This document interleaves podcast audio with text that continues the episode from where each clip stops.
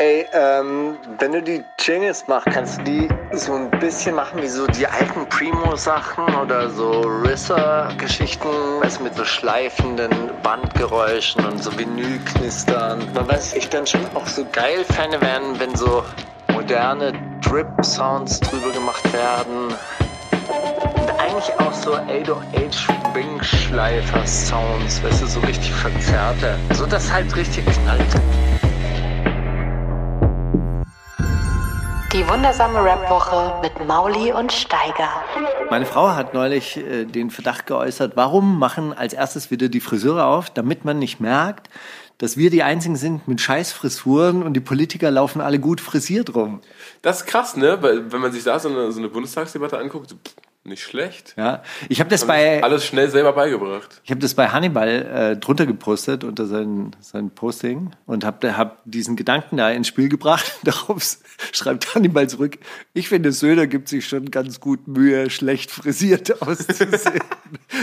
das war auf jeden Fall wieder mega. Okay, Hey, clean, aber- clean Cut, allerdings von GPC heute, frisch frisiert, aber Jawohl, wahrscheinlich genau. in, in Eigenregie. Ich wollte gerade sagen, bei dir aber auch. Also Haarschnitt, Statussymbol am Start, würde ich sagen. Dankeschön, das ist auf jeden Fall Hier, mein, Kontakte, mein eigener oder? Skill. Ja, aber hallo, mein ja. eigener Skill, der baut, den baue ich langsam aus. Ich schneide mir seit, ich glaube, ich 14 bin, selber die Haare. Zerschneid auch mal ganz gern alles kaputt. Aber ich habe mir in der letzten Zeit angewöhnt, immer vorher zu sagen, ja, jetzt mache ich das einfach richtig professionell, wie die Friseure jetzt einfach, oh, und das wird der mega Dings. Und dann geht's immer einfach. Wenn man sich Aber vorher gut einstellt. Das hätte ich jetzt aber auch nicht als selbst. Aber ganz ernsthaft, wie, wie- bis vorne, bis über die Ohren kann ich es nachvollziehen, aber warum hast du dann nicht diese Heavy Metal Matte hinten mit diesen ganz langen Haaren? Da gab es in Conversham übrigens zwei Brüder, die so die ganze Zeit rumgelaufen sind. Das Ja. sah mega aus auf jeden Fall. Das ist geil, so Seitenkurs und dann hinten Ja. äh, Vokuhila. Aber, aber so richtig lang. Geil. Der Nackenpelz, Nackentapete. Ich glaube, es waren auch so Whitesnake-Fans. Kennst du Whitesnake? So eine was ist Heavy das? Band. Ist Kennt egal. Aber sag mal, wie kriegst du das hin?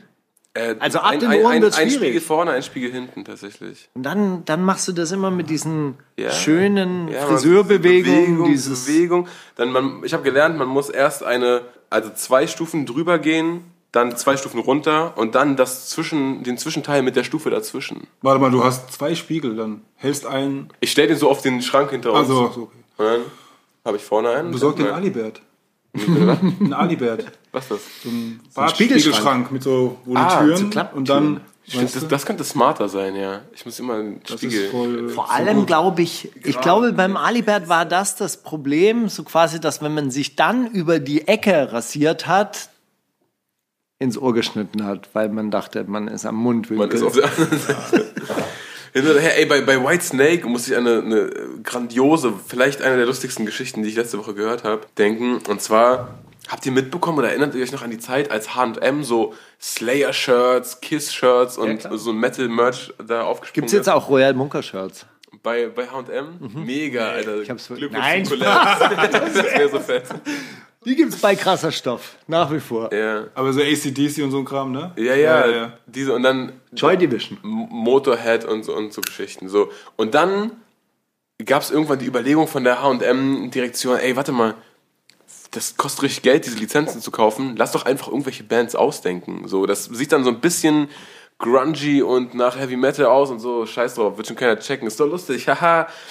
Und dann geht die Geschichte folgendermaßen. Ein Heavy Metal Head hat sich damit nicht abfinden können, dass jemand seine Kultur plündert, dass H&M, dieser große Konzern, da reingeht und das, ich meine, geht ja Leuten auch so, die das irgendwie mit Wu-Tang-Shirts bei H&M und so weiter kritisch sehen. Und der hat dann all diese Bands gegründet, die die erfunden haben und hat so nationalsozialistischen Black Metal hochgeladen und dann auf einmal war H&M in Bedrängnis und war so, warte mal, was? H&M supportet hier so Rechts-Metal-Merch, was ist das denn? Und dann mussten die das runternehmen. Und das ist super lustig, weil wenn man die Geschichte kennt und wenn man weiß, dass es natürlich nur ein Move war von jedem, von einem, der, weißt du, to the core Metal war, und äh, einfach nur die Großen ärgern wollte, dann ist das ein richtig, richtig lustiges Projekt, weil er dann so ähm, Rape Jesus und sowas hat er dann so die CDs genannt, damit das auch so richtig kontrovers ist und, H&M alles einstampfen muss. Also keine Ahnung, wie viele Millionen die da verloren haben.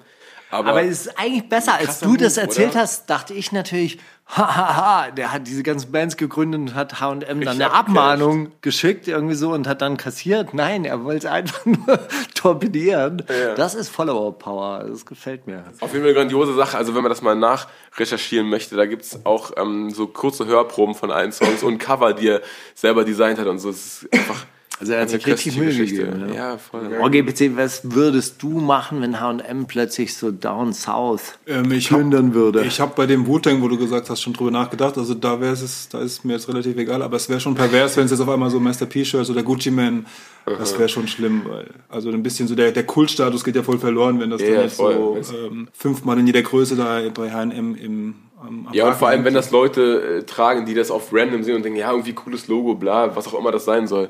Und dann laufen die mit so Ach, Gucci, cool, genau. 36 Mafia-Shirts rum und so, okay, ey, Mafia, Ja, das nee, ist auf jeden Fall nicht so feierlich. Ja. Ey, sag mal, wir haben uns neulich über dieses spezielle Artwork von diesen Down South Labels unterhalten, als wir irgendwie auch so auf So Master P Mixtape-Cover, äh, gekommen sind. Das war ja ganz, es war ja so ein richtiger Photoshop Overkill irgendwie so. Das hatte eine ganz Das spezielle war eine Ästhetik. Firma, auch die das gemacht hat. Genau. Die haben so Custom-Made Covers gemacht und ich glaube, Mr. P hat gemeint, ey, mach mir da einen Film auf das Cover, ja, mach dies, mach das, alles zusammen. Und dann haben die das gemacht und das hat dann so richtig Wellen geschlagen. Das haben dann auch alle anderen gemacht. Und irgendwann sahen irgendwie alle, dann wusstest du schon am Cover so, okay, das ist Down South. Hat dich diese Ästhetik eigentlich angesprochen? Also, weil, als ich das damals so, wir haben uns ja jetzt gerade so ein bisschen unterhalten Mhm. und du meintest irgendwie so, ey, diese ganzen Rapper in diesen Überjacken, die haben mich immer abgestoßen. Und dann musste ich jetzt so in mir nachdenken, nein, diese ganzen Rapper in diesen Überjacken, ja, die haben mich angesprochen. Mhm. und als ich diese zum ersten Mal diese Down South Cover entdeckt hatte, dachte ich so, wow, ey, das ist so trashig, das ist doch billige Musik, also billig, billig, billig. Habe ich überhaupt nicht so empfunden. Mich hat das total abgeholt schon. Krass, warum? Erstens, also ich war ja schon sehr jung, halt in Amiland unterwegs und habe das natürlich dort gesehen. Die Leute im, in der Hood sahen halt auch so aus, ja. Und die sahen nicht aus wie so ein Jay-Z oder 50 Cent mit so dicken Kappen und ich war halt auch nicht in New York, ne? Aber die sahen einfach nicht so aus. So. Und die sahen aus wie so ein Juvenile oder ein, ne? ein Unterhemd, ein White, White, White White Beater und äh, Goldzähne und ja, also. Ey, das ist die Verrückte, Cover? weil für uns war mm, New York und wahrscheinlich dann Los Angeles, das waren so die Bezugspunkte. Und dazwischen haben wir, glaube ich, dann wenig Amerika gesehen. Also wahrscheinlich, weil wir auch nie da waren. Die wurden ja auch sehr als Landeier verschrien, ja. Also mit ihren äh, Versace-Hemden und Goldzähnen. Ja? Also die, dann, dann haben sie auch noch diesen Dialekt, diesen Südstaaten-Dialekt. Oh mein Gott, ja. Und auch, äh, auch in, in Cleveland damals, also als ich da Master P gehört habe, da haben die auch viele gesagt, boah, Master P ist aber puh, ja, ist also überhaupt nicht cool. Aber ich fand das halt cool irgendwie. In der Juice gab es dann irgendwann mal so eine Story über Master P und wie hieß dieses, diese Siedlung, wo der herkam? In- Calio Project. Ja, genau. Ja. Das waren halt dann auch so ganz krasse Schwarz-Weiß-Aufnahmen, wo du wirklich gedacht hast, okay, das ist also auch Amerika. Und Ty Jason hat mir das dann auch erzählt. Der war auch in New Orleans unterwegs und meinte, ey, da siehst du Leute auf der Straße, die haben keine Schuhe. Ja, ja, safe. Oder, oder halt, wie gesagt, meine 14-jährige Nachbarin, die 14 oder 15, ich weiß nicht mehr, ich glaube, die war 15 und, hat, und war schwanger. Wo? Und in Amerika. Also direkt Hast, du, hast, du, Nachbarhaus, die hast du in Cleveland gewohnt eine, eine Zeit lang? Du hast ja Familie Gewohnt da? nicht, nee, immer halt die Familie besucht. Okay. Von- Okay, von also die, immer. die Ich- ich war Nachbarin von deiner Familie. Ja, ja, also ich war eigentlich jeden, Jeden Sommer. sechs, sieben Jahre lang je, eben jede Sommerferien dort. Cool. Ja. Und ja, das ist da, ich dachte dann auch schon, ey, das ist aber hart, die ist doch voll jung und hin und her. Und überhaupt, es gab ja kaum 20, 22-jährige Girls ohne Kinder so. Das war ja schon übelster Standard so einfach. Und diese, diese ganzen Ghetto-Sachen so am, am Kiffen, am Hasseln, am Machen, am Tun. Also das sah alles so aus wie in Master P-Videos, so einfach nur. Und die sahen nicht aus wie der Jay-Z in einem Hochhaus mit Champagnergläsern und so. Das war für mich so voll... Wer war denn das? Eine Corey Guns hatte mal so ein Video, wo er so, mit, wo er so offensichtlich Cracksüchtige gefilmt hat, die so getanzt haben. Oder die gesehen haben, ey, er macht Videodreh und oh, da sieht irgendwie nach Geld aus, komm, wir gehen mal da hin. Und dann haben die die so abgefilmt, wie die so völlig abspasten zu diesem. Ich war auch so, Alter, okay, das, so einen Einblick habe ich noch nie vorher gesehen, dass sie einfach auch draufhalten bei so einer Frau, die offensichtlich alles tun würde, um einfach noch eine Pfeife zu kriegen. So. Das ist hart. Ja, da gab es auch damals äh, dieses, hat ja einer eine, als eine ganze Masche draus gemacht, dieses Bumfight. Kennt ihr das? Ich weiß gar nicht, ob es das in Deutschland gab. Ja? ja, ja. Also wo sie da den Obdach, die Obdachlosen die komischsten Sachen gemacht, also machen lassen haben und gefilmt haben. Aber das Als war doch schon immer eklig. Ja, ja, natürlich, ja, ja. Aber dass es so Leute halt gibt en masse, so, so richtig viele einfach, das ist halt dann schon, ja, ein anderes Bild von, von Amiland halt so. Hattest du jemals Und irgendwie den Wunsch, dann dorthin zu ziehen? Äh, eigentlich nicht. Ich wurde tausendmal natürlich gefragt, hey, willst du nicht bleiben? Hier, dies, das. Aber ich hatte immer irgendwie das Gefühl, hm, nicht so wirklich. Einmal, also ich war zum Beispiel 18, hier, hatte einen Führerschein, ne, konnte Party machen und saufen und alles. Ja, in Amerika war ich nicht mal volljährig. So. Da dachte ich mir auch so, hm? Also ich hätte Auto fahren können, okay, aber ich hätte mir jetzt nicht mal ein Bier kaufen können, Ja. weil ich war nicht 21. Und da dachte ich mir, ja, Deutschland ist schon cooler. ich habe das schon gecheckt auch, dass es dort viel härter ist eigentlich zu leben, wenn du jetzt nicht gerade die Mittel hast. Also dass du eine Bill bezahlen musst, wenn du ins Krankenhaus musst zum, zur Notaufnahme oder dass der Typ, der gegenüber wohnt, keinen Strom hat, einfach mal so, weil er das jetzt nicht bezahlen konnte und meinem Daddy für 5 Euro den Rasen gemäht hat. So. Also das ist schon, das habe ich schon immer gemerkt, so dass ich so, okay, hier ist kein Spaß. Und ich bin ja eh so eine faule Sau. Ich habe mir schon gedacht, okay, hier wirst du ja, also nicht so sorgenfrei leben können wie, wie in Deutschland, auf jeden Fall. Das hatte ich mir ja neulich auch gedacht, als ich diesen entzündeten Zeh hatte. Also da- der- das war ja eine entzündete Haarwurzel am Ende. Und dann denkt man sich, okay, vielleicht in so einem Land wie Amerika stirbt man daran, wenn du dir diese Arztkosten nicht leisten kannst. Wenn du nicht zum Arzt gehen kannst, der dir das aufschneidet und dir da äh, eine Menge Jodsalbe reinpumpen kann. Ja, die Sache ist, ich bin auf keinen Fall ein Amerika-Experte. Wie gesagt, ich habe ja nicht mal da gelebt. Aber ich weiß natürlich, dass das auch von Staat zu Staat alles voll unterschiedlich ist und so. Also Section 8 und sowas habe ich mal aufgeschnappt, weil ich auch mal gefragt habe, wie ist das denn, wenn man nicht arbeitet und kein Geld hat? Also es gibt ja auch so eine Sachen, aber blickt da auch nicht so ganz durch. Und ob die dich erstmal behandeln und dann du aber dann eine dicke Rechnung hast oder weiß ich auch 15.000 nicht. Euro Ja. C-Operation. Ich habe gehört, eine, eine, eine Entbindung oder so ist ja auch von Staat zu Staat unterschiedlich, aber ist ja auch voll teuer in Amerika. Wirklich, crazy. Dass man so 20.000 Dollar bezahlt für eine Ich habe hab so eine Story gelesen, dass ein, ein, ein amerikanischer Student irgendwie in Taiwan, glaube ich, ins Krankenhaus musste, weil da äh, sich irgendwas eingefangen hat. Und er meinte, die haben also so richtig, mussten ihn operieren am Magen und so weiter und so fort. Und er hat am Ende eine Rechnung von so 80 Dollar bekommen.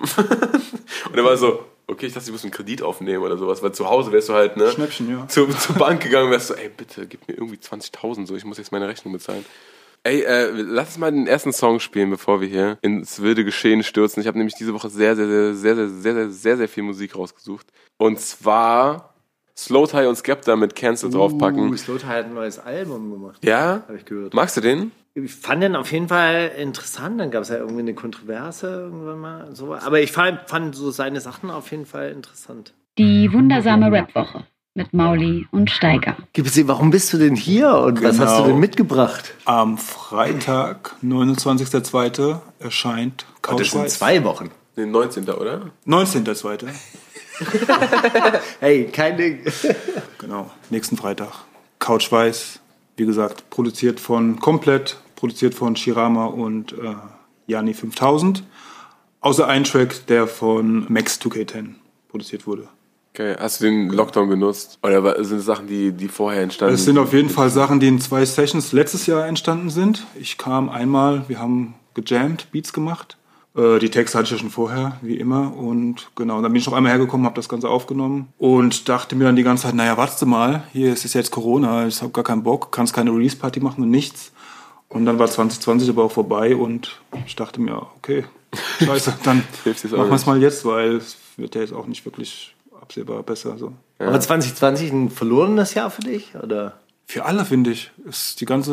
Nee, gut, aber du Stück hast ja ein Album gemacht. Auf der anderen Seite könnte man ja jetzt sagen, hey, ich habe es genutzt und war eigentlich ganz cool, war ein bisschen runtergefahren, war ein bisschen Pause, ich habe nichts verpasst. Das ist ja auch mal ganz schön, Ja, ne? oder? Dass man so chillen kann für und zu Hause bleiben sich, kann. für mich hat sich nicht viel geändert, sag ich dir ganz ehrlich. Du bist, Also, äh, du, du bist eh schon so relativ zurückgezogen, ne? ja, ja, sowieso. Also, ja, also, wer mein Insta kennt und sowas, der Da weiß, passiert ich, nichts. ich zeig nichts, weil da nicht viel passiert. Genau, ich mach mein Ding und Du bist ja auch seit 20 Jahren im Game gefühlt. Du hast das letzte Mal sogar die Story erzählt, wie du mit dem gelöteten U-Bahn-Mic angefangen hast Ja, zu ja. Und es ist so, nach all den Jahren, was hält dich noch dabei oder was, was excited dich noch daran zu denken, okay, ich schreibe jetzt wieder Text und ich schreibe jetzt noch einen Text und ich schreibe jetzt noch einen Text, weil du schreibst ja auch ohne Beats, wie du ja gesagt hast, hast ja, ja letztes Mal auch gemeint, dass du so im, im Kopf immer so die Pattern hast und den Flow hast, wie du, wie du das machen willst. Also ich muss sagen, wie gesagt, ich befasse mich ja auch nicht wirklich halt so viel mit, äh, mit dem Rappen an, an sich. Also Hm. lass es ein, ein Monat im Jahr sein, ein, zwei Monate. Und ähm, ich schreibe halt meine Gedanken auf. Denken tue ich halt jeden Tag. Und, schlecht. und halt nach wie vor mich, mich ähm, flasht halt Mucke einfach. Nach, und das wird einfach halt einfach nie auf. Gibt's aktuell nichts Gutes, forsche ich zurück, höre ich mir was aus den 60ern an denke mir, boah geil, was ein krasser Song, nie gehört. Und ähm, aktuell gibt's auch wieder sau viele Amis, die mich abholen und sogar auch deutsches vieles so. Comfy, ne? Comfort Boys und auch, auch Soundcloud-Rapper, die vielleicht kein Mensch kennt, wo ich mir denke, oh, aber geil. Echt? Ja. Du bist dann richtig auf Soundcloud auch unterwegs, ja? Ich bin nicht auf Soundcloud unterwegs, gar nicht eigentlich, aber eben halt auf Insta, ne? Also da werde ich halt oft angeschrieben von Hunds und Kunst und ich habe so, so gefühlt äh, 60 Prozent der Leute, die mir folgen, sind selber Rapper alle. Also irgendwie halt jeder Rapper, ne? Guckst mal auf Profil, steht halt schon Artist oben und ja, also es rappt halt auch jeder. Und manchmal, selten, aber manchmal ist auch was dabei, wo ich mir denke, boah, geil, krass. Gibt es spezielle Tageszeiten, wo du schreibst, an denen du schreibst? Ähm, immer. Oder ist das so. Ich hab's Handy, also ohne Echt, du Witz- schreibst es mittlerweile im Handy? Ja, ja. Vorgestern. Ich lag im Bett, bin aufgewacht um sechs, hab auf den, hab auf den Wecker geguckt. Ah, okay, hab noch, hab noch eine halbe Stunde. Aber hatte einen kompletten Song, also einen Zwölfer im Kopf und hab den gleich aufgeschrieben. Noch unter der Bettdecke so. Um, ja. Geträumt davon? Also manchmal, also ich träume ja, oder also wenn ich so Probleme habe oder auch manchmal Texte zu schreiben habe, dann kommen mir manchmal so Ideen im Traum. Du, du wachst dann auf und denkst dir so, äh, boah, ist- krass, ich hab's ja gerade gehabt und so. Genau. Musst das schnell festhalten. Ja, ja. Das dann schnell, das muss man aber wirklich schnell muss festhalten. Aber das genau. könnte, und ich hatte das auch schon mal in der Zeit, in der ich rappen wollte, dass ich echt so die Mega-Texte hatte, aber an die konnte ich mich nicht erinnern Mhm. beim Aufwachen. Das ist voll oft, dass ich, dass ich so träume, mir zeigt jemand einen Song und ich denke mir, boah, was für ein geiler Flow, warum ist der nicht von mir? Ja. Und dann wache ich auf und denke mir, den Song gibt's gar nicht, der war ja von mir. Wie war der Flow? Scheiße, wie war der Flow? Das ist voll. Aber das, äh, ja, da muss ich. Und manchmal versucht man es dann zu rekonstruieren, dann guckt man auf sein Blatt und dann steht da was ganz Billiges oder so. Oder irgendwie, man kriegt es nicht hin. Dieses, dieses Also- Besondere, was es im Traum hatte, das kriegt man nicht übermittelt. Also was ich träume, das weiß ich nie, da kann ich mich nie dran erinnern. Also ich sage mir, ich träume nicht, aber kann auch sein, dass ich es einfach nicht weiß. Aber alles, was ich schreibe, kann ich auf keinen Fall nochmal, denke ich mir zumindest, oh krass, das. Oder auch nach jedem Album, nach jedem Song denke ich mir, sowas kriegst du nie wieder hin. Das denke ich mir nach jedem Song, nach jedem Album. Hörst du es auch manchmal an und bist selber von dir überrascht? Ja, sogar. Ja, ja. Manchmal denke ich mir, ey, wie ist dir das ein? Wie ist mir das überhaupt? Was, was, wie, wie kann das sein?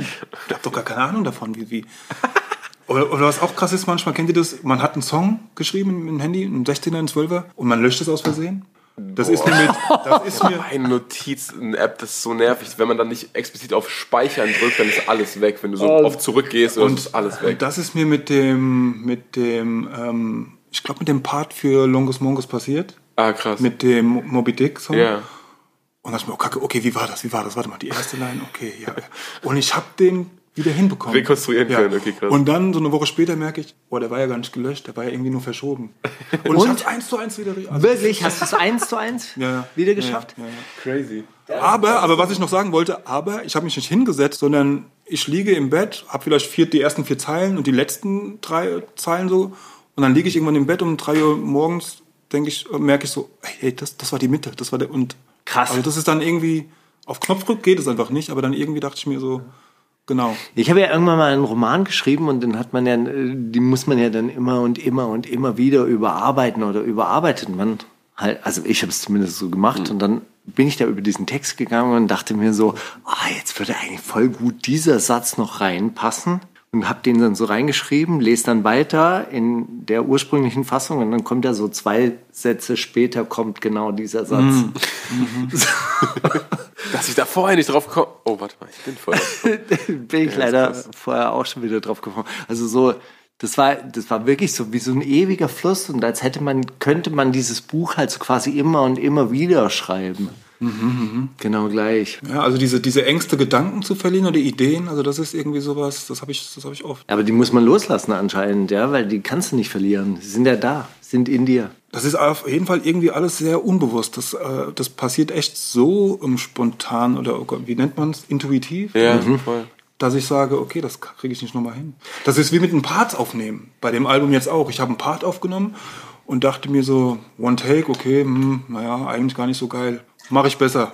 20, 30 Takes später und ich sage, lass den ersten nehmen. Ja. Ich krieg's, ey, ich bin da nicht mal an, ansatzweise rangekommen wieder. Ja, also ganz so. komisch. Und den ersten habe ich so hingewichst, weißt du, so. Ja. Ich habe mir jetzt angewöhnt, so die, das erste Mal, wenn ich aufnehme, mache ich extra nicht so geil, damit ich mich nicht zu krass dran gewöhne, damit ich nochmal neu aufnehmen kann überhaupt. So, weil, Songs neu aufnehmen ist, und das, das ist ja genau das, das ist einfach dieser Moment, den du nicht mehr wiederholen kannst. Aber auf der anderen Seite, wenn ihr live auftretet, dann performt ihr den Song ja auch immer wieder. aber das ist irgendwie was anderes, wenn du, wenn du die Leute siehst und du, du, du denkst dir so, okay, ich muss den jetzt, ich muss diesen Leuten begreiflich machen, was ich dabei meinte bei dem Song, sondern performst du den irgendwie anders auch, als jetzt, wenn du im Studio das zum ersten Mal festhältst. Vor allem, du veränderst ja das Original nicht. Das Original bleibt ja, wie es ist. Also du performst ihn, aber die, die- Version auf der CD bleibt die Studioversion. Version. Also. Ja, ja, stimmt. Und da, deshalb ist man da mehr unter Druck, meint er? Ich- Weil im Endeffekt, im Endeffekt ist es ja eine Darsteller, also ich würde ja sagen, das Rappen, Performen hat ja mehr mit Schauspielerei zu tun, Mhm. also mit, mit darstellender Kunst, als jetzt mit Lyrik und Aufschreiben. Und ich denke mir dann auch oft, hey, das kann ja der ehrlichste Song gewesen sein, den du jemals geschrieben hast. Und du hast ihn so krass gefühlt in dem Moment, in dem du ihn geschrieben hast und zum ersten Mal aufgenommen hast. Aber wenn du ihn hundertmal performt hast vor Publikum, dann ist er ja in irgendeiner Form wirklich Schauspielerei. Ja? Du versuchst natürlich dieses Gefühl immer wieder zu hervorzuholen und so weiter, aber es ist eigentlich im Endeffekt eine Performance. Aber ich finde, da ist halt diese Magie der Musik so ein bisschen drin. Weil im Publikum könnten ja zwei, drei Leute sein, die den Song zum ersten Mal hören. Ja. Die wurden vom, vom Bruder mitgenommen und dann denken die sich, was ist das für ein Song? Ey, da passiert ja gerade. Also das könnte ja jeder, also weißt du, was ich meine? Dann lebt für mich der, der Song ja in diesem Moment einfach nur. Der wird dann performt zwei Minuten lang und dann ist die Performance ja auch vorbei. Das ist ja etwas, das musst du catchen oder nicht. Das ist ja das Geile bei Live-Musik eigentlich. Das ist was, das passiert jetzt und Das wird nächstes Mal nicht weg. genauso sein, ja. Aber das kann man im Studio Stimmt. nicht, nicht wieder herv also so quasi nicht hervorholen. Ich meinte auch, also mein Problem war auch jetzt nicht so, dass- ich nicht das, das Gefühl da reinpacken konnte, liegt schon allein schon an der Stimme. So zum Beispiel, so, ich krieg diese Stimme nicht mehr hin. So. Als ich das so spontan einfach losgelassen habe, habe ich mich so und so angehört und ich komme da gar nicht mehr hin. Also alles andere danach war schon viel zu clean und viel zu, war nicht mehr, hat immer was gefehlt. schön. Und das hatte ich jetzt bei drei Songs auf dem Album sogar. Du arbeitest auch immer relativ zurückgezogen, oder? Du, du schreibst so für dich im stillen Kämmerlein und dann gehst du mit Producern ins Studio und so, ey, guck mal, was hältst du davon oder was hältst du davon? Und du hast deinen dein, dein Prozess, dein, so deinen Schaffensprozess, der passiert bei dir, oder? So allein. Safe, ja. Also das Ding ist genau, ich hab, ich, ich schreibe das, egal wo ich bin, wie gesagt, unter der Bettdecke oder im, egal wo. Im Auto manchmal fahre ich rechts ran und schreibe was auf. Wenn, Echt? Ohne Witz, ja. Also du, siehst, du bist im Auto, hörst einen geilen Song, äh, ne, du vibes gerade und denkst und hast auf einmal sowas, so, so, Ja, ja, ja. einen, einen Hook auf einmal. Versteh Da fahre ich. rechts ran, schreib die auf, auf jeden Fall. Und also das Ding bei diesmal war halt, ähm, die Texte standen halt schon. Und die haben halt Mino geholfen, da halt die Akustik, also die, die Beats da für zu bauen. Ja. Das haben wir zusammen gemacht. Da haben wir wirklich nur Beats gemacht. In äh, Neukölln war das, in so einem krassen Keller irgendwie. Und an diesem Platz auch, beim Karstadt, Kaufhof, keine Ahnung, Ah, was ja, ist. Hermannplatz. Ja, ja. Ein paar Monate später habe ich dann einfach aufgenommen, an einem Wochenende danach. Achso, wenn wir noch ein bisschen Musik spielen nebenher. GBC hat noch einen Wunsch. Äh, okay. Shoutout an Sydney. Der hat mir, mein Neffe, der hat mir einen Song gezeigt von Lana Del Rey. Ah, krass. Fand ich unglaublich gut. Wie heißt der? Der heißt Chemtrails Over the Country Club. Country Club. Und was ich halt krass fand bei dem auch noch, diese Message dahinter halt, visuell und halt auch textlich so mit dem, ich hab, da gibt's ja so diese Explained und so ein Kram, Reactions und hin und her, dass da alles so rund ist am Anfang, der Pool ist rund, der Rückspiegel von ihrem Auto ist rund und dann der runde Vollmond und es ist so die, die, die wilde Seite, weil äh, sie redet ja auch über ihre Sternzeichen oder Mond und Cancer. Steckt eine Menge kodierter Scheiß drin. Ja, und der Song ich halt auch mal geil, also da hat mich schon Ja, der abgeholt. Den könnte man Es ist doch geil, dass er einem die Neffen oder die Söhne und Töchter Musik zeigen können. Ja, ja, klar. Voll geil. Aber, aber auch, also Lana Del Rey ist ja jetzt auch nicht so wirklich so der Durchschnitts-20-jährige. Ja, sie macht ja schon sehr spezielle Musik. Aber wie gesagt, Videogames fand ich schon mega krass. Und der Song ist jetzt der, der so ziemlich auch der nächste von ihr, der mich so abholt. Hast du was Geiles gefunden die Woche, Steiger? Ich habe jetzt nicht so richtig geile Sachen diese Woche gefunden, aber ich habe mich so ein bisschen rumgeguckt. Ich würde gerne Joe Boy ins Rennen werfen. African Pop. Okay. Kennst du Joe Boy? Nee, aber ich, ich, ich dachte gerade, ey, egal was du jetzt sagst, wenn du schon sagst, oh, ich habe nicht so richtig geile Sachen gefunden, ist ja eigentlich Ja, also ich habe jetzt, nicht- ich hab jetzt nicht, manchmal hat man das ja, dass Ich man so schon, ja, ja. unterwegs ist in der Woche und denkt so im Radio Aber jetzt- oder aber im. Release-Radar oder sowas. Joe Boy. Joe Boy. Ey. Muss man nicht kennen. Nein, das muss man wahrscheinlich nicht kennen. Irgendwie so hat eine kleine Doku gemacht, irgendwie so On the Race Tour, ein African Popstar, ist aus Nigeria, macht richtigen Afro-Pop.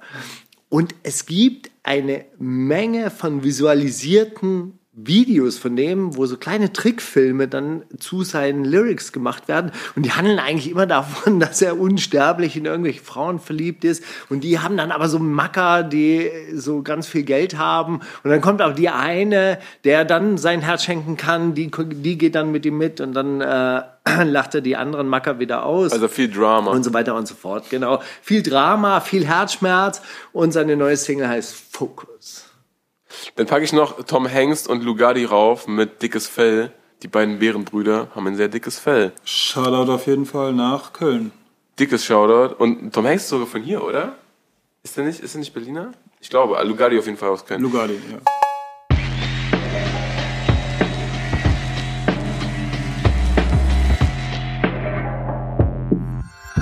Die Themen der Woche. Ich weiß nicht, ob du es mitbekommen hast, aber Rebecca Fridays Song, äh nee, Rebecca Blacks Song Friday ist zehn Jahre alt geworden. Und sie hat einen großen Remix dafür angekündigt. Ich kenne Rebecca nicht mal. Leute, wirklich, ey, das ist auch, das ist auch Trash, aber das ist so der Trash-Song. Das war so, YouTube war, wurde geboren und sie war so wahrscheinlich so einer der ersten Sachen, die krass viral gegangen sind. Das ist ein richtig, richtig nerviger, gestellter, gute Laune-Song und ähm, Leute haben es so sehr gehasst, dass sie es geliebt haben irgendwann. Dieser Song ist zehn Jahre alt geworden. Das als Zeitzeugnis. Herzlichen Glückwunsch. Herzlichen Glückwunsch. Stelle. Dann Qatar spendet 86.000 Euro für neue Spielplätze. In, Köln, in Kölnberg oder so. Ich habe kurz draufgeklickt, aber finde ich gut. Das ist gut, Ist natürlich schön. Also wenn die Spielplätze wieder auf sind, gibt es auch neue Spielplätze. Und auch geil finde ich, dass so diese, diese ganzen, das ganze Köftegeld irgendwo angelegt ist, wo man sich denkt, ey, Allgemeinwohl, weißt du, da haben alle Kinder was von. Ob die jetzt einen Köfteteller bestellt haben oder nicht, ob die deine Musik hören oder nicht, die Da gab es übrigens einen. Nachtrag. Katar hat Köftespieß tatsächlich als eingetragene, als eingetragene Marke, oder es ist eine eingetragene Marke von Katar Köftespieß. Und Das Wort. Ja, der hat es anscheinend als Marke angemeldet. Und das heißt natürlich, wenn diese Smoothie-Firma einen Drink rausbringt mit dem Namen Köftespieß, ist die Abmahnung unterwegs auf jeden Fall. Das ist ja krass. Okay, ist das, ist das, ist das ein Ding, dass man einzelne Wörter patentieren lassen kann? Ich meine, Ja, du Scorpions ge- geht ja anscheinend auch. Ja, du kannst einzelne Wörter natürlich patentieren lassen für bestimmte Produktgruppen. Allerdings frage ich mich natürlich, wenn dann irgendwie ein Döner hier auf dem Cottbusser Damm Köftespieß anbietet, steht dann Katar da und sagt, Hält die Hand auf. Kollege, was ist los? Hier, hier wird jetzt aber mal abgecasht. Ja? Aber in diesem Zusammenhang ähm, habe ich auch ein Zitat erraten, das ich gleich einbauen kann. Geht's. Wer hat die Worte bitte nicht gesagt? Qatar auf die Ankündigung von CEO Afghan Shaki zu signen. Nicki Minaj auf die Ankündigung von Lil Uzi Vert, sich einen Diamanten auf die Stirn einpflanzen zu lassen. Bushido auf die Ankündigung der Verteidigung, den Track EGJ featuring Animus und Babasat im Gerichtssaal spielen zu wollen. Oder Juju auf die Ankündigung von Flair, seine nächste Single Baby Jesus zu nennen. Also vier Optionen finde ich ein bisschen viel, aber Ich habe es tatsächlich gehört. Ich hab, das war dieses Bushido-Ding. Genau. Also er wurde wohl vor Gericht Ja, gefragt, ja. hey, ist das, wir könnten ja den neuen Song mal hören, so damit wir alle wissen, dem Ey, gleichen bitte nicht, bitte nicht. Bitte nicht diesen Animus-Part mit Kordulenz und Kondomenz. aber er hat das glaube ich auch so ironisch eher gesagt, ne? Also ihm war es jetzt nicht es war jetzt kein flehendes, bitte nicht, sondern eher so ein Akkord mit. Ja, ich war schon mit Rappern unterwegs auf jeden Fall. Die wollten ihre Texte nicht im Mediamarkt Friedrichshafen performen, weil sie dann gesagt haben, ey, bitte nicht, es sind Familien, hier sind Familien. Wir können hier nicht rappen, was wir sonst immer so rappen. Ja, vielleicht war es ihm wirklich, ey, komm jetzt nicht im Gericht. Das ist da draußen in der Welt, wo ich mich wohlfühle, in dieser Gangsterwelt. Da, da sind diese Kunstfreiheit. Songs. Ich chill in meinem, in meinem Kunstviertel, wir machen Kunstfreiheit, das ist ein anderes Gut, Thema. aber wobei wir beim Thema waren, Lil Uzi Vert, der, der sich jetzt Diamanten natürlich einsetzen hat lassen auf die Stirn. Das hast du mitgekriegt, ja? Ja. Sowas kriegst du mit bei Worldstar Hip Hop, oder? Genau, 24 Millionen. Wirklich, kostet der? Ist der wert? Angeblich, ich finde es irgendwie fast schon, uh, ich, das finde ich ein bisschen utopisch. dass das, 24 Millionen Ja, ist aber schon das, richtig. Das stand ordentlich. überall. Ja, das kann ich mir gar nicht Also vorstellen. diese Goldmünze, die da aus dem Bodemuseum geklaut wurde, die Kanaldeckel groß war, die hat 4 Millionen gekostet. 24 Millionen Diamant, was soll denn das also wie gesagt, das, Diamant das, das, habe ich wirklich gelesen, zwei, so dreimal. ein Und ich verstehe auch gar nicht. Kryptonite-Diamant sein. Ja, ja, das ist Kryptonit, genau. mal vom- 24 Karat und 24 Millionen durcheinander ge gewürfelt und es war dann einfach so die beste Schlagzeile. 24 Millionen! Ja, also das fand Diamant. ich auch ein bisschen unglaublich. Und es geht ja eigentlich gar nicht. Oder? Aber Ich weiß jedenfalls, es nicht, ich bin im Diamantengeschäft nicht drin. jedenfalls, aber was, was viel verstörender ist halt, wie ist das jetzt, wo ist das angebracht? Also South Walker äh, hat ja eine Träne, eine Diamantenträne, so sich ein paar Wochen vorher hier auf die Wange machen lassen. Ah. Okay, das ist ja dieses Piercing, okay, das verstehe Mhm. ich noch, ne? Aber er hat das, er hat das ja aufgeschnitten und auf seinen Schädel, äh, also ich verstehe es nicht so ganz, ja. Mit so einer Heiß, Heißklebepistole. Ja, den Drip fühle ich nicht so. Auf jeden Fall. Das sieht auch gar nicht cool aus irgendwie, aber. Das Sieht halt wahrscheinlich so aus wie so ein bisschen Alien-mäßig, oder? Stelle ich mir vor. irgendwie Ja, ist so. ja auch, womit er, womit er spielt die ganze Zeit. Er ist ja so, er wäre so der. Gut, aber Alien- er ist, er ist wirklich auf dem Weg, transhuman zu werden. Er will sich nämlich jetzt auch noch als eine der ersten menschlichen Lebewesen Wi-Fi den, einbauen. Den, nee, den Bluetooth. neuen, den neuen Neuralink-Chip von Elon Musk einpflanzen lassen. Stark. Mit dem man anscheinend gedankenstream-mäßig Musik hören kann. Okay. Also der wirklich das schafft, so quasi deine biochemischen Reaktionen mit Algorithmen, mit Computer-Chip mäßigen. Also pass auf, man arbeitet aktuell wohl daran, Affen mit dem Chip Videospiele über ihre Gedanken spielen zu lassen. Passiert sei das allerdings noch nicht. Es handle sich hierbei um ein langfristiges Ziel. Allerdings habe schon der eine oder andere Affe aus einer speziellen Anstalt den Chip im Gehirn und sei damit laut Musk glücklich. Bald soll der Chip dann auch an Menschen getestet werden und Lil Uzi Vert ist, Ist auf jeden Fall Erste. erster Proband. Die haben sich dann auch so per Twitter unterhalten und dann liest man dann auch so Sachen, ja okay, ist Menschenversuch, aber es ist es wert. Also der Uzi, er ist ja auch Gigi Allen-Fan, wenn das stimmt. Da wundert mich das eigentlich auch dann nicht mehr so. Also man muss dazu sagen, also dieser Transhumanismus, das ist ja wirklich der Trend innerhalb dieser Milliardärsklicke da im Silicon Valley. Diese gan- ganzen Leute, die träumen ja wirklich schon davon, die menschliche Spezies zu verbessern mit der Hilfe von künstlicher Intelligenz, die halt dann alle Schwachstellen irgendwie so aussortiert. Also Lil Uzi Vert will das noch mit einer anderen Person zusammen machen und die schreibt dann zurück, ja okay, es könnte auch schief gehen, aber wenn es funktioniert, dann sind wir wie Gott. Ja, aber die, die Frage ist, was, was ist, wenn es schief geht? Also wie äußert sich das dann? Also äh, wenn, wenn die was in deinem Kopf anbringen wollen, dann müssen die ja irgendwie in dein heißt schief gehen, äh, Game Over oder Schiefgehen heißt, oh, einmal ins Gehirn gepiekst, na gut, du kannst jetzt Kurzschluss. nicht mehr, Gedächtnis weg oder nicht so? mehr schlucken oder so. Ich weiß nicht. Naja, Wahrscheinlich. auf jeden Fall nicht so nice. Ja, Shirin hat Plattencover gepostet von sich und Cardi B, drei Stück an der Zahl, sehen sich wirklich verdammt ähnlich. Ja, habe ich auch gesehen, dass ich da bedient wurde. Und sie schreibt aber drunter, hey, keine schlechten Gefühle, ich lieb's, wenn ich Frauen inspirieren kann. Bitte bedient euch. Aber man muss dazu sagen, also ich, als ich das gelesen habe, dachte ich, ja, okay, Selbstüberschätzung, aber die Plattencovers sind schon relativ Das ähnlich. Nicht, also ich glaube, dass ich, ich denke, Und das dann ist auch noch zu eins das. äh, Guck mal, wenn du, wenn du irgendwie ein, ein kreatives Team hast, ja, was machen die denn groß? Die sitzen ja nicht in ihrer, in ihrer komplett weißen Gummizelle und denken sich, wir müssen jetzt etwas Neues erschaffen aus dem Nichts.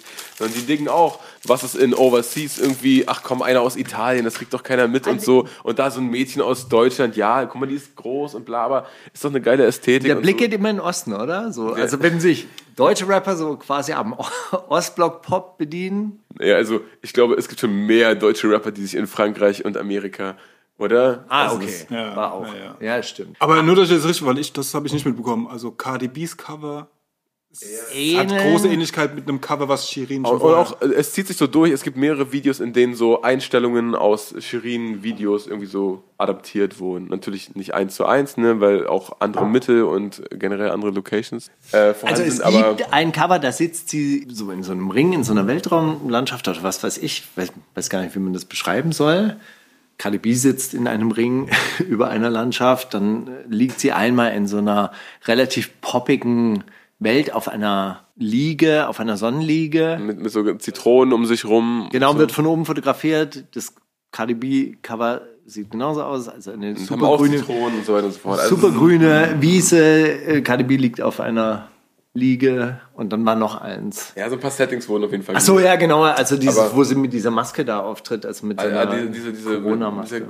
Diese Ja, hin oder her, aber wie gesagt, das ist ja eher ein Problem, was, und da kann ich einen Podcast empfehlen an der Stelle. Make Art Not Content heißt der. Das sind immer nur so 10 Minuten Folgen, wo so ein kanadischer äh, Fotograf über Kunst und so die Krisen als äh, Freischaffender und so weiter redet und diese ganzen Psychofilme, die man sich fahren kann. Und der redet auch in einer Folge darüber, über diese Stylists, die einfach auf Instagram andere Leute rippen und sagen, ja gut, ich meine, wer will das zurückverfolgen jetzt? Ich habe halt irgendwie so lang auf Verlinkungen geklickt, bis ich irgendwo gelandet bin, wo ich nicht mal mehr weiß, wo ich gerade bin. Und das sieht irgendwie inspirierend aus. Ich rip das jetzt einfach. Ich nehme das als, als Mood-Shot, als Moodboard für das nächste KDB-Video. So.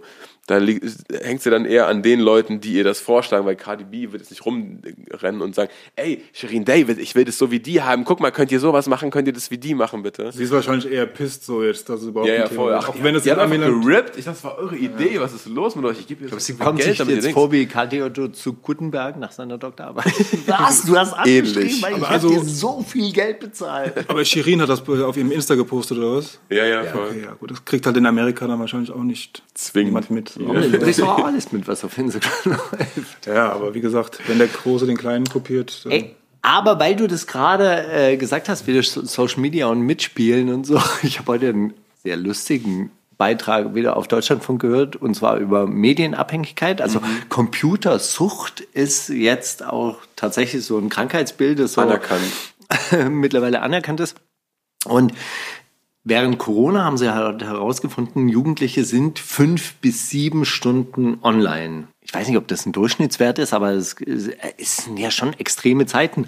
Und dann meinte die Reporterin oder die Moderatorin, äh, die das Interview geführt hat, ja, also dann äh, mit dem Online-Unterricht zusammen. Dann meinte der, nein, ohne Online-Unterricht, das ist so quasi das Freizeitverhalten. Ja, was würden Sie denn empfehlen? Und dann sagt er, 45 Minuten bis 14 Jahre. Und dachte ich, wer hat Realität? Kinder in welcher Realität die 45 Minuten Medienzeit am Tag haben? Ist doch, das ist doch unrealistisch. Ja, natürlich. Ja, 45 Minuten, ich meine, also das.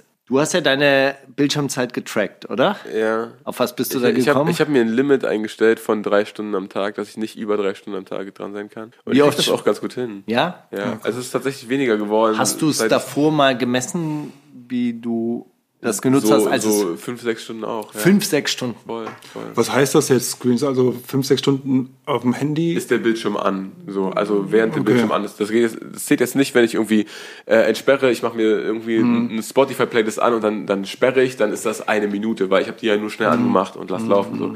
Also ich habe schon viel Input am Tag trotzdem, weil ich dann irgendwie, weiß ich nicht, Podcasts oder Hörbücher oder was auch immer höre oder Musik. Aber so dieses wirklich davor sitzen und vor allem das, das Problematische ist ja dann eigentlich das Aktualisieren und es geht nicht auf der App noch was, oh okay, mir auch nicht, geht nicht auf Twitter noch was. Das ist ja das eher Problem, dass Wo man, man so nach kleinen, da drin, nach kleinen so Kicks richtig. sucht, irgendwie, wo noch was Ja, Interessantes das ist geht. schlimm.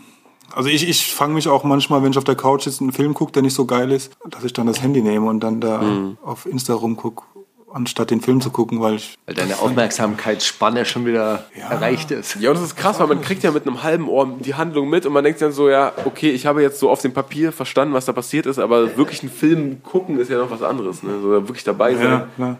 und sich seine Gedanken machen, das ist ja nochmal eine andere Geschichte, ja, voll. Äh, dann Contra K musste 60.000 Euro Strafgeld zahlen, weil er Bullen Pfeifen genannt hat.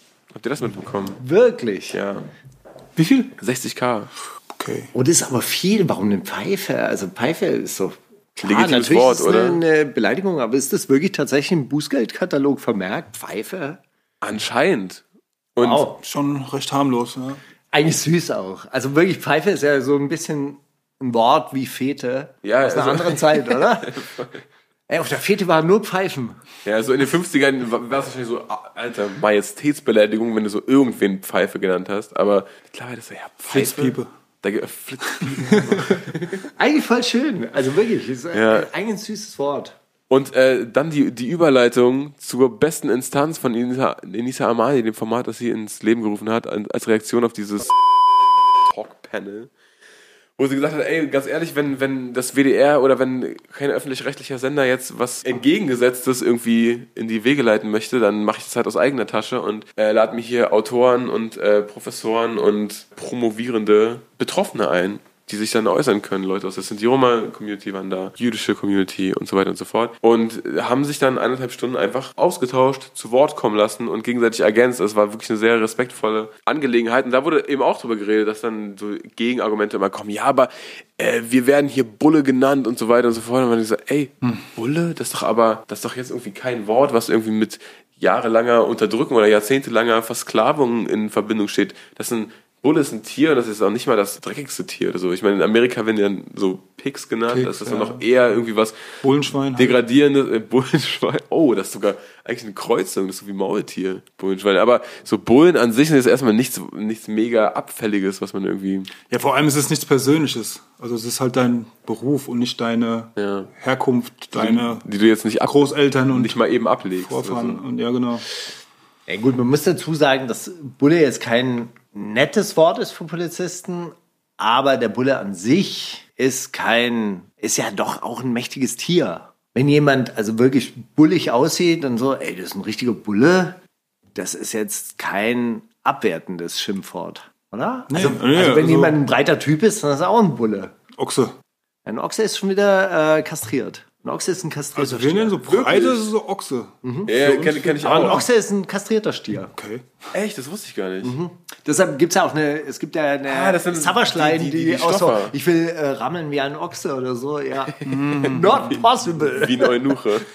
Aber das ist also auch halt, also was für einen Stellenwert halt das äh, hat, ne? Also Pfeife, Bulle, Drecksschwein, wer will das, wer will das also, gegeneinander aufwiegen? Ja, komplett psycho. Und vor allem, wer will das mit, mit 60.000 Euro aufwiegen? Das ist schon hart. Und dann natürlich dieser, der Selbstmord von äh, Jerome Boatengs Ex-Freundin. Habt ihr das mitbekommen? Nee. Wirklich nicht. Okay, cra- also ich äh, bin jetzt auch alles andere als irgendwie auf Promiflash unterwegs oder so, aber das ist tatsächlich von allen Seiten, habe ich das mitbekommen.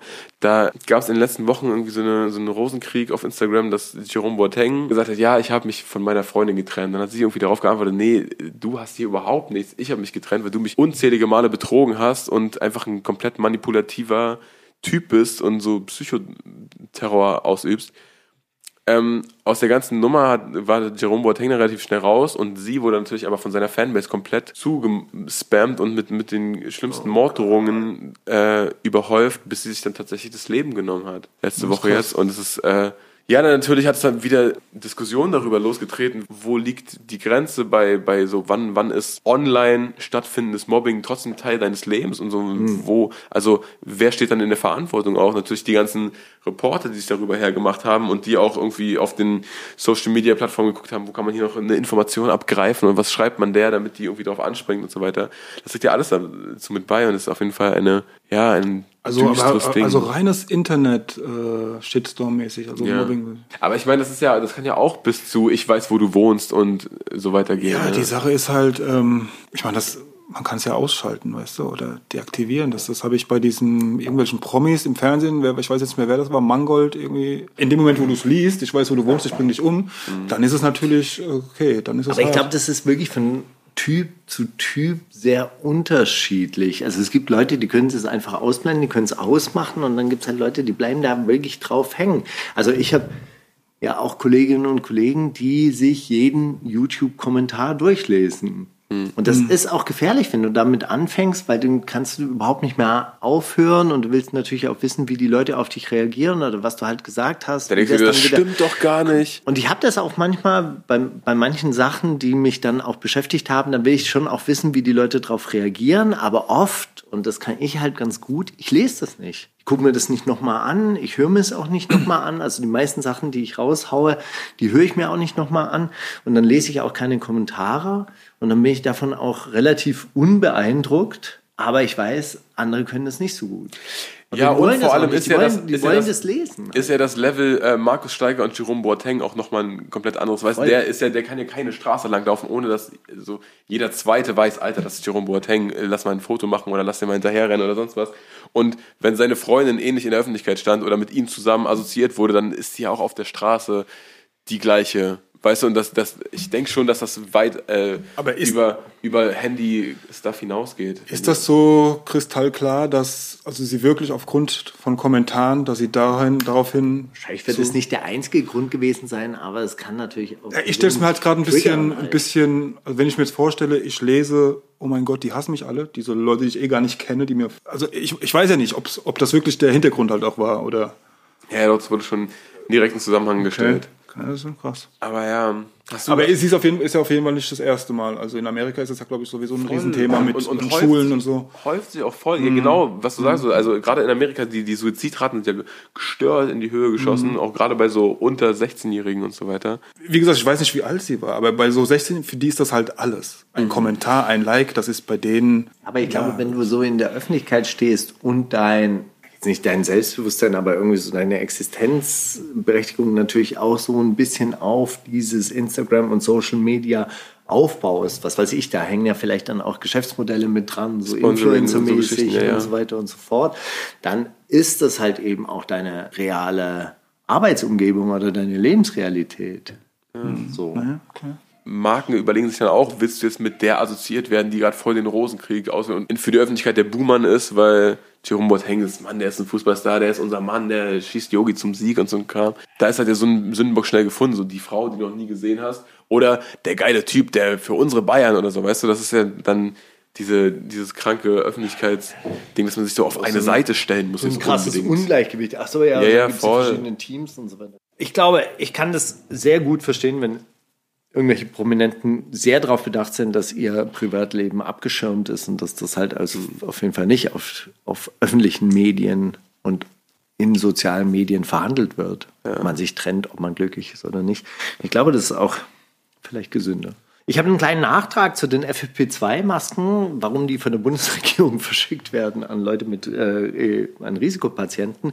Und zwar wurde ich dahingehend aufgeklärt, dass das in Zusammenarbeit mit den Krankenkassen passiert ist und dass äh, die Bundesregierung sehr viel Geld anscheinend auch dafür ausgegeben hat, dass das datenschutzkonform ist.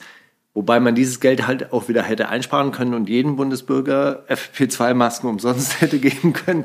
Na gut, ist halt ein bisschen schief gegangen. Auf der anderen Seite muss ich allerdings da trotzdem widersprechen. Der Briefkopf ist nicht von der Krankenkasse. So, hallo, im Namen der Bundesregierung schicken wir dir jetzt zwölf Masken, sondern der ist von der Bundesregierung. Da steht die Bundesregierung, hallo, und dann lieber so und so, so und so mit Namen. Und drunter steht auch wieder Bundesregierung. Und der Brief kam in einem nicht frankierten Briefumschlag. Also muss ich davon ausgehen, dass Jens Angela Spahn, Merkel oder Jens Spahn persönlich durch die Straßen gelaufen sind und diesen Brief eingesteckt hat. Die Regierung zahlt kein Porto. Und wer hat die bekommen? Risikopatienten, sagst du. Ja. Also ich habe auch einen bekommen, ehrlich gesagt. Ich, das ist kein Risiko oder irgendwas. Du hast, du hast sechs, äh, zwölf, du hast zwölf Masken. Ja, so ein Berechtigungsschein für hier geht zur äh, Sparkasse und äh, zur Apotheke, Apotheke? und für zwei Euro kriegst du sechs. und Masken. wurdest du auch angesprochen, lieber Ja, Mauli? mein Name. Voll. Und ich denke mir, ich habe heute zum Beispiel eine Werbung im Briefkasten gehabt, da stand einfach nur an die Bewohner des Hauses so und so und so. Korrekt, so möchte ich Nummer 11. angesprochen werden. So, dann denke ich mir, das ist doch, das ist doch der, der Weg eigentlich, um an diesem ganzen Datenschutzkram vorbeizukommen. Wenn du an alle was schicken willst, dann geh die Adressen durch, sag an die Bewohner von Haus so und so und so und so und so und dann schick raus, oder? Wo ist der, wo ist der Struggle mit Geld Also ausgeben ich für irgendwelche will an dieser? Stelle wirklich nochmal betonen und äh, jetzt Fürsorge hin oder her, aber ich möchte nicht vielleicht bin ich da zu oldschool, zu Datenschutz fixiert. Vielleicht bin ich da wirklich so, so ein bisschen hängen geblieben. Aber nein, ich möchte nicht, dass die Regierung weiß, ob ich Asthma habe oder nicht. Steiger, wir reden die ganze Zeit in scharfe Mikrofone und du hast ein scharfes Mikrofon in der Hosentasche. Das ist alles völlig egal, oder? Ich habe dieses Gefühl auch überhaupt nicht. also irgendwann abgelegt, einfach so. Du hast einfach nichts zu, zu verbergen. Ist okay. Doch schon, aber wenn, also ich denke, ich gehe mal davon aus, die wissen ja so oder so alles. Also brauchen wir ja nur zum Arzt zu gehen und sagen, was hat denn der Herr Steiger? Also dann wissen die das doch. Ist das richtig? Ob- ob du ich weißt- frage jetzt mal, ist das Ich richtig? frage euch. Ich frage, ja, ich frage ja Ach so, nur. ob das okay ist? Ist Was es ist okay? die Agenda oder ist es, dahinter? ist es okay? Was, was, was willst du dagegen tun? Nee, das ist nicht die Frage. So. Die Frage ist eigentlich, ja, was ich dagegen tun möchte. Nein, ich möchte nicht. Ich möchte, dass Naja, die, die, die Frage nicht, ist, ähm, nicht was, wie kann es gegen mich verwendet werden oder gegen ja, uns? Im Zweifelsfall ja natürlich. Irgendwie so, ah, Sie haben Asthma. Ja. Gehen Sie mal bitte in die linke, linke Reihe. Sie werden hier jetzt aussortiert. Ja, sag mal konkret. Also Deine, deine Gesundheitsdaten, wie die in Zukunft verwendet werden können. Also wenn man das weiterdenkt, wie das in China verwendet wird, dann haben deine Gesundheitsdaten auf jeden Fall was mit deinem Social Scoring zu tun. Und wenn du dann zum Beispiel, oder wenn du, wenn dass du, du, zum, dass du wenn Punkte zum Beispiel verlierst als produktives Mitglied Genau. der Gesellschaft. Wenn du zum? Beispiel ein Risikopatient bist und dann ernährst du dich auch noch schlecht, dann wird das irgendwie so registriert. Ja? Also wenn das irgendwie so zum Beispiel kombiniert wird. In China gibt es ja so Versuche, zum Beispiel, dass Schülerinnen und Schüler ihr Essen nur noch so quasi über Iris-Scans oder Gesichtserkennung bekommen und am Ende der Woche kriegen die Eltern dann einen Report nach Hause geschickt, ihr Kind hat diese Woche diese und jene Nährstoffe zu sich genommen. Also das ist dann, das habe ich euch doch mal erzählt, oder? Ja, aber das, das, passiert jetzt schon? Ja, klar, das sind Versuche in einer, einer auch ein, bestimmten ein Report über die Kalorien, die es dann. Genau. In einer, in einer bestimmten Stadt wird es ja so durchgeführt. Und dann machen die ja auch so Versuche in Klassenräumen, dass sie mit Gesichtserkennung erkennen, wann die Schülerinnen und Schüler aufmerksam oder unaufmerksam sind. Und auch dann kriegen die Eltern einen Report nach Hause. Ihr Kind war heute in Geschichte, bei Minute 45 hat es ein bisschen zu lange aus dem Fenster geguckt. Oh Gott. Ja, da war ein Bericht in Deutschlandfunk darüber. Das passiert ja jetzt. Ich meine, guck mal, das. Ding ist, ich finde ich find das eigentlich interessant, was, was für Daten oder was, was man mittlerweile ablesen kann, ja. Aber dann ist doch eigentlich nicht der Move, Leute dafür zu äh, bestrafen, dass sie unaufmerksam waren, sondern vielleicht sagen, okay, dem liegt vielleicht nichts an Geschichte. Vielleicht muss der Geschichte gar nicht machen. Der ist ein Träumer. Lass den was malen oder so. Weißt du, das ist doch. Der wird Rapper. Er hat Ja, aber ganz Zwölfer ernsthaft. Also wenn wir, wir kommen ja aus dieser Datensammelgeschichte wahrscheinlich auch nicht raus. Und wir können ja jetzt auch nicht gegen diese Maschinen anstürmen und sagen so, ja, wir wollen diese Algorithmen zerstören, wir wollen diese Computertechnologie, das wollen wir alles nicht. Das ist halt aber das Ding, genau. wir können doch schon auch festhalten, ey, wer die Daten beherrscht, beherrscht die Zukunft. Der weiß, was, was wir in Zukunft machen werden. Und die, die fangen ja was an mit diesen Daten, sonst würden sie die ja nicht sammeln. Diese Daten gehören uns aber nicht. Die Aber warte mal, Daten gehören muss kurz rechts ranfahren und eine Hook schreiben über, über die Nein, Daten. diese Genau, Daten, ja. pass auf, diese Daten gehören ja irgendwelchen Institutionen, die sind ja vielleicht noch unter der demokratischen Kontrolle in China, wahrscheinlich weniger als hierzulande. Oder sie gehören Privatunternehmen. So, da muss man doch dafür kämpfen, ey, wir wollen unsere Daten selbst verwalten. Also kann ja sein, dass unser Leben dadurch besser wird, wenn alle Daten gesammelt werden und wenn wir in Zukunft Smart Cities bauen, die den Verkehr besser regeln und so weiter und so fort. Das kann ja alles voll geil sein, aber da möchten wir doch mitsprechen. Die sind doch unsere Daten. Oder bin ich da zu Idealistisch. Aber Nee, bist, voll. du, Ich- bist du ich- libertär? Wie, wie heißen die? Libertär? Wie heißen die? Naja, also libertär auf eine Art, aber libertär kommunistisch, also nicht, nicht anarchokapitalistisch.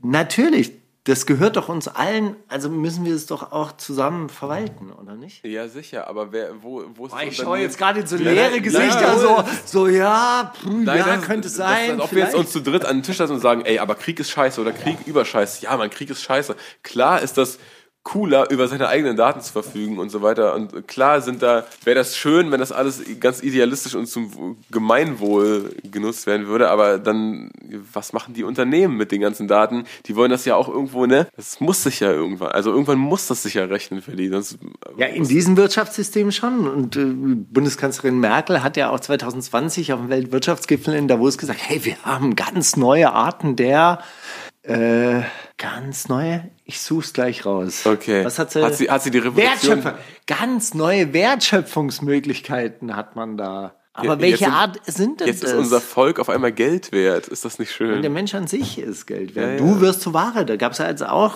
auch mehrere Essay- und Diskurssendungen dazu. Der Mensch als Ware. Aus Bin dieser, ich raus, kann ich gar nichts zu sagen. Also, wie gesagt, aber ich habe, ich weiß nur, dass es, ja, Das ist halt passiert. dass ich da nicht diese Ängste habe. Du kannst ja auch nicht wirklich sagen, was sie mit den Daten machen. Dann- Naja, also im ich kann, Endeffekt. ich kann sehen, was sie in China mit den Daten machen. Da ja, das weiß ist ein nicht, bisschen, die- weil das ist ja ein bisschen. Also du sagst, das würde hier nicht passieren, weil Google einfach besser, Ich- sind besser drauf als die Chinesen. Ich bin mit, mit Politik halt nicht so befasst. Ich weiß nicht, was in China, was ist Dik- Diktatur oder? Also es ist so ein Einparteiensystem und es wird schon relativ rigide durchregiert. Auf der anderen Seite, es gibt Leute, die verteidigen China bis aufs Messer, die sagen, ey, also ich meine, Welthunger, ein Großteil davon geht auf Chinas Kosten, dass es weniger Welthunger gibt. Also dass es in realen Zahlen ja, in absoluten Zahlen, dass es weniger Hungertote gibt, ist ein großer Verdienst der chinesischen Regierung, die es geschafft hat, so einigermaßen ausgleichend irgendwie dieses Milliardenvolk da am Leben zu erhalten. Da hast du es, siehst du? hat alles seine Pros und Kontras, Steiger. Lass die Leute machen, Mann. Du musst da hier einfach ein bisschen chillen. Oh, Freunde, ganz ernsthaft. Ich bin ja auch dafür, dass irgendwie so der Welthunger besiegt wird und so weiter und so fort. Ich bin aber auch für Demokratisierung. Wir müssen dafür streiten. Da müssen wir, wir müssen mitsprechen. Das check ich voll. Sind das Ding ist nur, Sachen. guck mal, das Ding ist, darüber das Ding ist so lang, wie Leute schon infiltriert sind, ja, und so, das gibt natürlich immer an allen Ecken und Enden ein paar schlaue Köpfe, die dann, ne, die irgendwie fürs Allgemeinwohl denken, aber der große Schwarm, glaubst du, wenn die alle mitentscheiden dürften, wär's, würde es großartig anders laufen? Ich glaube, dass der große Schwarm immer ein Problem ist. Ich glaube, dass man Entscheidungen auf kleiner Ebene treffen muss. Und die sich dann zu einer großen Entscheidung zusammentun. Aber auf kleiner Ebene wird Ja, guck mal, das ganz Ding ist, okay Demokratisierung, das klingt immer erstmal mega, aber das macht ja auch nur so lange Spaß, wie die anderen das abstimmen, was du möchtest. Vor allem, du sagst, Nein. du sagst ja auch wir. Also dieses Wir gibt's ja auch gar nicht. Natürlich gibt es das Wir insofern nicht, dass es keine Zwangskollektive gibt. Aber wir als Gemeinschaft hier an diesem Tisch sind schon mal eine Gemeinschaft. Dann sind wir ein Wir. Wir in, in unserem Haus, in unserem Stadtviertel sind eine Gemeinschaft. Und ich sage da immer wieder, 80 Leute und eine Person kommt dazu, ist überhaupt kein Problem. Da unterhält man sich nicht drüber. Können auch fünf Leute dazukommen, fünf Fremde. Ja, aber bei 80 Millionen und einer Million Flüchtlinge ist plötzlich Riesenproblem. Deshalb sage ich ja gar nicht, dass der große Schwarm Recht hat. Die Entscheidungen müssen auf kommunaler Ebene. Aber das ist jetzt aber was, was mit rein, also ich, ich kenne dieses Argument und das da unterschreibe ich, aber das hast du jetzt gerade ein bisschen aus dem Kontext gerissen, oder was hat das damit zu tun? Nein, aber ich meine, dass du sagst, hey, muss der große Schwarm entscheiden. Nein, der große Schwarm entscheidet sich meistens falsch. Guck mal, ich meine nur, wenn sind wenn wir hier zu dritt sind, Zahlen. ja? ja Wenn wir hier zu dritt sitzen, dann finden wir ja bei, bei relativ, oder wir müssten jetzt auf diesem engen Raum zusammenwohnen und wir müssten uns als WG organisieren, dann würden wir wahrscheinlich für alles eine friedliche Lösung finden, ohne uns über den Haufen zu schießen. Aber es würde auch Sachen geben, mit denen wärst du nicht cool und mit denen wäre ich nicht cool, aber wir müssten es akzeptieren, weil die Mehrheit hat entschieden. So. Und das ist ja auf großer Ebene genau das Gleiche. So Demokratisierung be- bedeutet ja nicht auf einmal, dass alle so, so diese Weitsicht haben, um Entscheidungen im Wo Allgemeinwohl entscheidest zu du was mit? Wo entscheidest du jetzt aktuell was mit? Wie wir arbeiten, wie wir leben, wie wir, wie wir dies und jenes machen? Natürlich entscheide ich nur in meinem kleinen Rahmen. Sicherlich. Aber du, du entscheidest ja noch nicht mal in deiner Straße. Du, du kannst doch noch nicht mal darüber entscheiden, ob jetzt hier irgendwie du ans Abwassernetz angeschlossen werden. Also wenn die Stadtverwaltung das beschließt, dass da eine Abwasserleitung gelegt wird, dann musst du das Da bezahlen. muss man echt eine ne Menge äh, Widersprüche einreichen, bis das ernst genommen wird, ja. Ich check's, Steiger. Ich, ich, ich sehe den Punkt. Also meiner Meinung nach ist das. Ich mache mir halt diese Gedanken da nicht. Ich sehe, ich sehe, äh, du bist halt so jemand, der, ähm, der Das so große über, das, Ganze. über das Gesamtbild so seine Gedanken macht hin und her. Und ich glaube, ich bin dann einfach jemand, dann der einfach so, hey, so, also solange es in meinen vier Wänden läuft oder hin und her.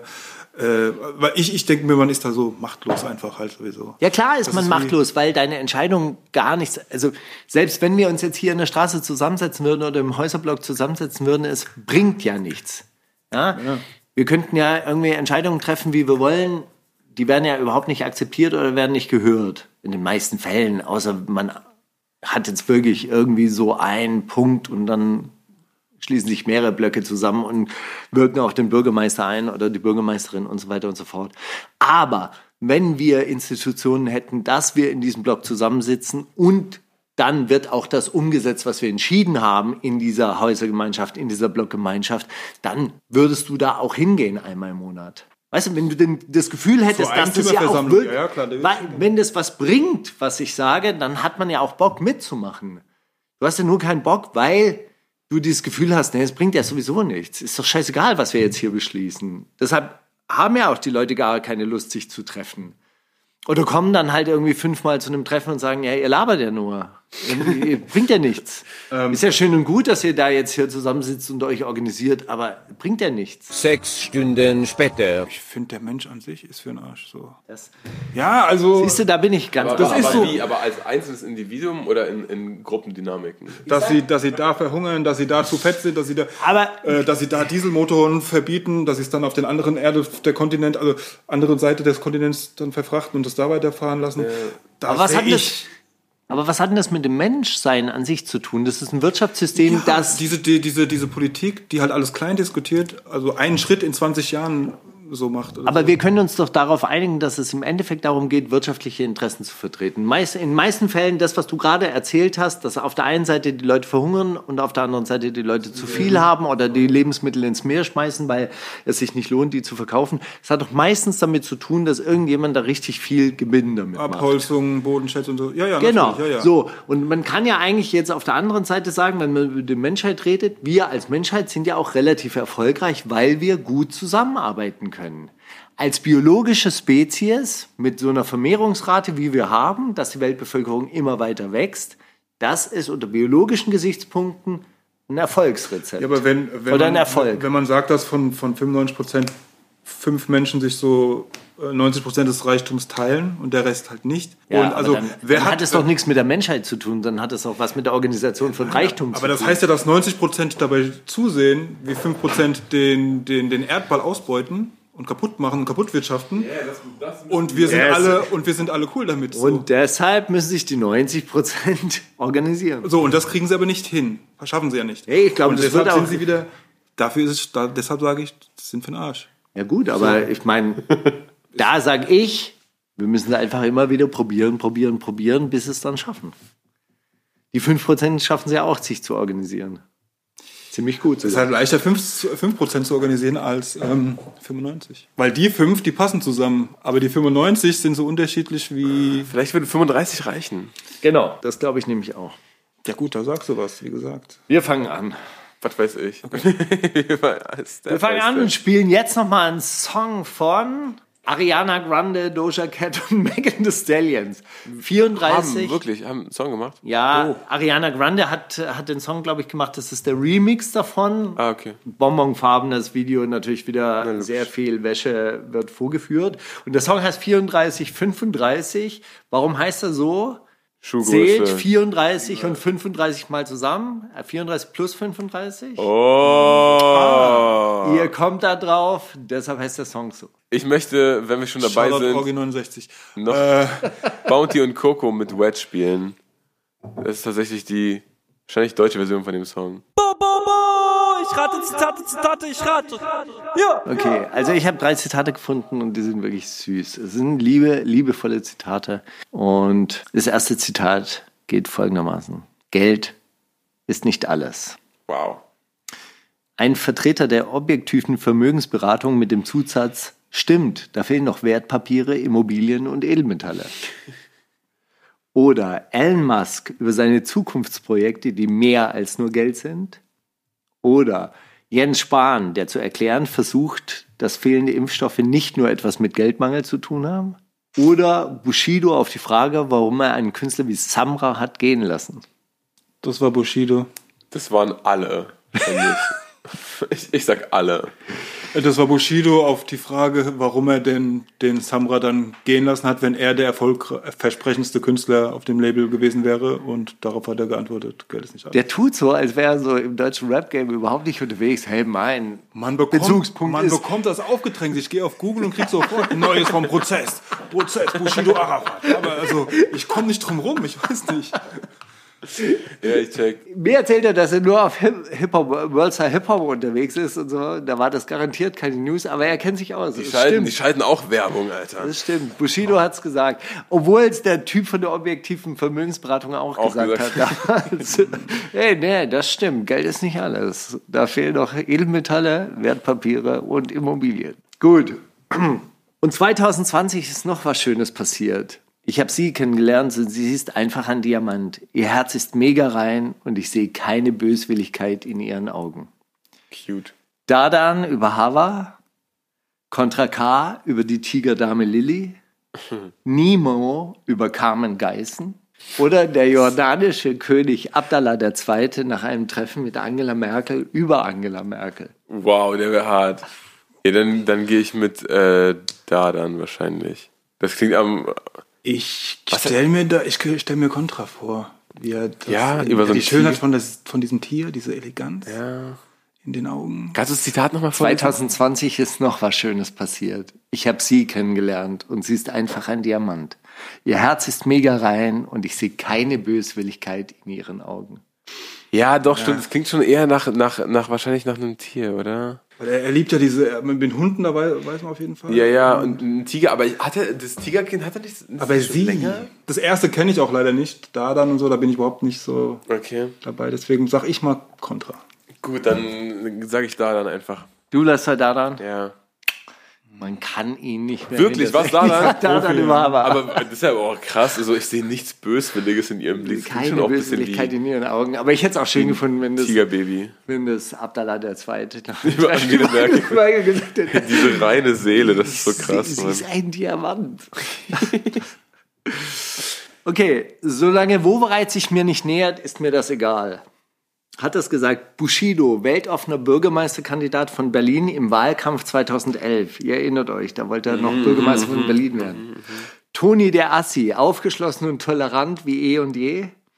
Friedrich Merz, nach dem Outing des ehemaligen Berliner Bürgermeisters, nach dem Motto, jeder will, jeder wie er will, aber hier nun nicht. Oder Friedrich Kautz, einfach humorvoll und war selbstverständlich gar nicht so gemeint. Ähm, ich könnte mir vorstellen, dass das Bushido damals war in diesem Wahlkampf oder in dieser Joke-Phase, in der er kurz Bürgermeister werden wollte. Ich bin mir fast sicher, dass es Toni der Assi war im Real Talk Podcast. Es war Friedrich Merz, Wir- nach dem? Outing von, Was? äh, von Wobereit. Back er- in the days? back in the days hat er gesagt, hey, ist solange Wobereit sich mir nicht nähert, ist mir das egal. Also voll cool, dass er schwul ist, solange er mir nicht zu nahe kommt. Richtig. Hat er natürlich nicht so gemeint, war natürlich ein Scherz. Hey, würde heute nicht mehr so sagen. So. Aber der nächste Wirtschaftsminister hat's gesagt. Na gut, das waren meine Zitate von Grandios. Steiger. Ich habe noch, ich hab noch einen kurzen Gedanken der Woche. Und ich packe noch vorher Schmidt mit Niemand auf die, auf die Liste. Kennst du, kennst du Schmidt? S-C-H-M-Y-T. Äh, produziert von Basasian, so ein Sänger. Ach so, eine Frau. Der erst, äh, ich glaube, dachte. vier, vier Songs draußen, aber alle richtige Brecher und niemand mein persönlicher Favorite. Bin sehr gespannt, was da in nächster Zeit noch kommt. Sein Instagram ist auf jeden Fall voll mit so Song-Skizzen, die er schon mal gepostet hat aus dem Studio und so weiter und so fort. Also es bleibt spannend. Willst du noch, hast du äh, gefunden, was du spielen möchtest, GPC? Ja, ich glaube, das ist nicht so passend, was ich zuerst spielen wollte. Aber ich hätte Lust eigentlich, diesen äh, Legenden sterben nicht. Ah, von, von, von Kaffer- Kaffer und Defendi. Ja, ja. Ja, es gab ein Vorgespräch, in dem wir über die geredet haben, deswegen hast Und, du äh, so selbstverständlich gerade gedroppt. Okay, alles ja, klar. Also die sind bestimmt äh, nicht so alt, ja, also sind ja so Mhm. Mitte, Mitte 20 sowas. Und aber dass sie halt im Video von äh, Legenden sterben nicht, sie haben Marlon Brando, Dali, also sie haben auf jeden Fall Leute, wo ich mir denke, ja, wow, geil, krass. Da habt ihr gedickt. Ja, Ja, so ist das. Und der, der Song ist halt auch einfach geil. Also. Ich glaube, Leute, die wirklich Kunst und Musik machen, die dicken oft in den Steinbrüchen der Kultur. Also das merke ich ja. Ich habe so ein Workshop-Format ge ge gehabt oder öfter mal gemacht, als man noch live in Schulklassen gehen konnte. Äh, Das hieß eine Million Klicks und da haben, habe ich mit Schülerinnen und Schülern zusammen aktuelle Videos angeguckt. Und man merkt ganz oft, dass die Leute, die Musik konsumieren, keine so richtige Kunsterziehung haben oder oft auch nicht die Anspielungen verstehen, die in diesen Videos dann mit drin sind. Ja, die kennen die, die Filme nicht, die kennen so einschlägige Filme wie Goodfellas halt nicht.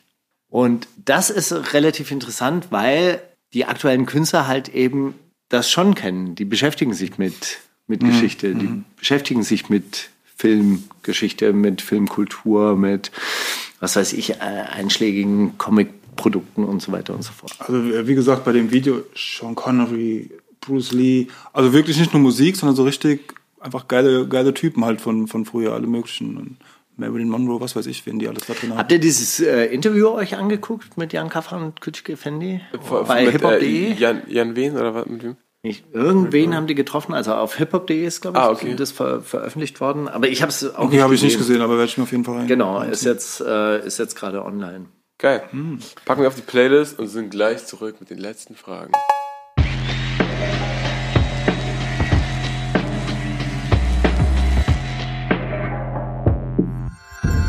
Kannst du Steiger fragen? Okay, Steiger, da wir das Ding hier zuschnüren jetzt, möchte ich dich gern fragen. Und vielleicht fragen wir die Frage auch GPC, weil ich finde, da, da kann jeder von euch was äh, Gutes zu beitragen wahrscheinlich. Was war dein persönlicher Mic-Drop-Moment? Gab es mal so einen Moment, wo du dachtest, oh, Alter, hab ich abgeliefert, da bin ich, habe ich eine Ansage gemacht, dann bin ich einfach reingehauen und alle waren shook. Und ich rede nicht von dieser äh, Ken Jebsen-Geschichte, weil das hoffentlich nicht, der- Move. Aber hast, hast du so einen Moment, wo du dir denkst, Alter, bis heute bin ich darauf zurück und denke mir so, habe ich immer so ein Lächeln auf den Lippen, weil da habe ich einfach nur abgeliefert. Also es gab eine Situation, weil mir jetzt gerade einfällt, ich habe ja früher gekocht und diese Berliner Kneipenszene, die war auch schon so ein bisschen, das hatte immer so was Halbseitenes. Ich glaube, so Gastronomen in Berlin, die haben auch immer zur Hälfte halt alles so schwarz gemacht und, äh, weißt du, zur Hälfte auf Rechnung gekauft, zur anderen Hälfte halt auch schwarz eingekauft und dann immer nur die Hälfte ihrer Einnahmen angegeben. Und ich glaube, das war früher einfach auch noch ein bisschen verbreiteter. Und dann hatte man da auch so kernige Wirte, die wahrscheinlich auch ihre, äh, ihren Standpunkt verteidigen mussten gegenüber allen möglichen Leuten, die halt mal so in ihren Laden reinkommen, hey, du, äh, was ist mit Schutzgeld oder sowas? Was weiß ich. Und so als Koch war man dann auch so, das war ein rauer Ton. Und irgendwann mal habe ich mich mit einem angelegt oder der war halt einfach so Geschäftsführer und ich kannte den aber noch von früher und man war eigentlich so auf gleicher Stufe. Plötzlich war der Geschäftsführer, war richtig das total Arschloch und hat sich da irgendwie so aufgespult wie nichts Gutes, Anweisungen verteilt und es gibt Leute, die merken auch, wenn du Ja sagst, aber nicht innerlich dich vor denen verbeugst, dann reicht es denen nicht. Ja, die wollen dich brechen. Oder die wollen, dass du dich auch innerlich verbeugst. Und irgendwie war so eine Situation und so, ey, mach das jetzt. Und ich so, nein, ich mach das nicht. Und bla, das ging so hin und her und irgendwann mal habe ich die Schürze abgenommen, ihm die Schürze in die Hand gegeben. Tschüss, das war's, ich gehe jetzt. Und äh, also insofern. Das ist ein Klassiker, ja, aber so ein ein- bisschen so ein Mic-Drop-Moment, wo man sagt so, okay, ist mir scheißegal, auffüllen kannst du jetzt bitte alleine. Die nächste halbe Stunde gehört dir. Bitte, hier ist der Keller, Koch hier sind, die, ich hau ab, mach deinen Scheiß allein. hier sind die Getränke und morgen muss der Kühlschrank wieder voll sein. Bitte schön. Nicht mehr mein Jetzt Problem. geht's los. Ist Einfach offline. meins. Einfach Danke. offline gegangen. ist geil.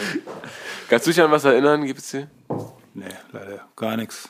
Entweder vergessen oder ich habe noch nie das Mic gedroppt. Kommt vielleicht noch, ich weiß nicht. Aber tatsächlich nicht, nee.